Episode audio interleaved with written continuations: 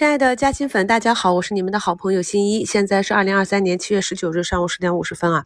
那今天早评里本来跟大家贴了一张贴图，是小 K 镜，看到它今天呢有走出底分型的这样一个形态，结果翻了一下它的公告，发现在七月底有一个大解禁，原始股东大解禁。那么解禁呢要看当期的市场情绪，我们近期可以发现很多解禁的个股，哪怕是解禁之后，解禁股不能够售卖或者解禁的成本低于。市场价，那么市场仍然是给砸一下。所以近期啊，这个有大解禁的个股，情绪上来讲还是偏利空较多。大家注意一下这个短期的回避啊。虽然说像绝味食品这种啊，在上一次解禁之后出现一个大阴线啊，慢慢的也已经爬出坑了。但是呢，我们想要把握这种短期错杀的机会，首先也是要有仓位才行啊。提前埋伏进去的话，就只能等一个短期的出坑解套。相对就会被动一些啊。我们既然有能力看懂市场，就尽可能多掌握一些主动性在手里。市场的这几大指数呢，已经到了一个震荡的下轨啊。那今天看看量能，本身呢是到了一个不该去反弹的预期了。结果呢，北向资金上午又是三十多亿的流出，所以受此拖累下呢，整个市场的指数依旧是相对比较低迷。但是呢，大家呢也不能总跟着日内分时的情绪去走啊。虽然说我们市场短期就是情绪主导。我们现在阶段呢，就不要有太多的空头思维啊，因为客观上来讲，二浪的调整已经有一百多天了，那没有止跌不涨的市场调整的末端呢，终究是一波新的行情的开展。而如果市场走出一个三浪行情的话，其高点必然是要高过一浪的那个高点。如果那个时候你验证了三浪的高点出现，再去参与市场的话，很可能。这个二浪这波行情，参与者呢又要做一个兑现了，所以我们只要找到市场的一个相对低点，在这个阶段性的底部区域去布局，耐心的等待市场走出新的趋势即可啊。这里呢，宏观基本面和市场结构技术面呢都是已经接近了一个底部区域，再结合市场的反身性，那么差的就是利好政策、利好事件去点燃市场。现阶段也是人心思涨。目前呢是两千八百多家下跌，一千八百家上涨。我们今天的节目呢，讲一下如何在这个跌多涨少的市场中啊去寻找机会。大家看一下节目简介中的图一啊，这个是我今天早评跟大家点评到了，在往年的八一前后都通常会有异动的啊一只小军工。那我们可以看到呢，在它早盘冲高回落啊，股价调整到均线附近的时候，哎，在十天左右啊就爆起了百分之三的。这样一个突然的涨幅，再结合盘面啊，昨天是一个下杀拉回啊，很明显的近期是有资金异动的啊。朋友们晚上回到家，最好是打开看盘软件，对着看盘软件再去听一下我们的节目，就能够更好的明白我的意思了，如何去择股择时。昨天呢，军工板块是有逆势异动的，我们今天呢，大部分都是一个小幅的回踩啊。昨天早评讲的瓷砖板块，那么中鹏呢，昨天涨幅也是比较大，放量的一个大涨。偏离了均值，今天呢就去回找均线，而蒙娜丽莎呢，由于昨天就是温和的去冲击年线，目前呢也是低开高走啊，已经翻红，这些都是个股平时震荡走势的一个正常的技术形态。我们多看、多归纳、多总结、多理解啊，那么自然而然的就知道短期应该如何去应对了。图三呢是我今天开仓的两只新股啊，昨天收评的互动话题里。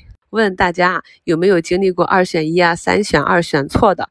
很多朋友呢都有过类似的经历啊。那么这两只家居股呢，我也是一直盯着看。我们可以看到，它从底部呢纷纷的都是走出两个涨停。那么这一波呢，也是一个走出呃止跌之后的一个阳线，一个是走出两个阳线。那么我自己呢是成年人不做选择题，两个就都在开盘沿着均线去布局了，就是把分配给同一板块的仓位均匀的分配给看好的这几只，然后呢让他们去赛跑。后期呢，再趋弱留强，或者是呢强的让它跟随趋势继续奔跑。如果涨不动的呢，就做一个止盈兑现。大家可以看图学习案例啊，注意呢这种规律性波段的短期介入点。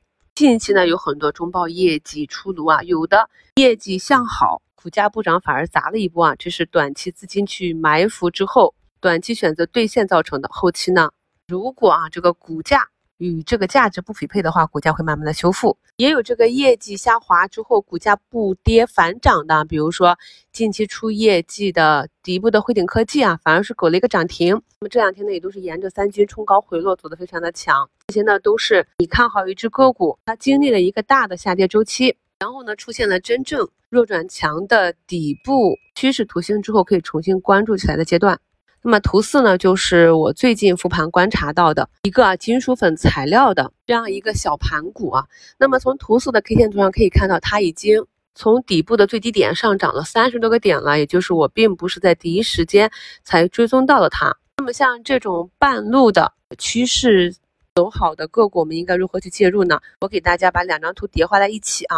那么首先是我发现的时候呢，就在本周一啊早盘下杀的时候去开仓买入。那么昨天呢是做了一个差价。图四啊下半张图呢是昨天的分时叠加今天的分时。那由于没有持股优势，所以呢昨天这样一个脉冲向上上拉回落的时候呢，我是做了一笔差价的。然后在今天股价再次下杀震荡整理的时候再买回。我自己做 T 的环节呢，通常是在建仓的区域，仓位建好啊。比如说我们在一周展望里讲的那个案例，我们关注的时候大概是七点五、七点六左右的一个成本。那目前的股价已经达到八元以上，我基本上就是多看少动了。这样呢，也可以帮助我们节约更多的精力去发现机会，去做更好的布局。同时呢，也可以更加。松弛的去持股啊，因为你在整个股价向上运行的过程中，如果过于紧张的话，就非常容易卖飞仓位。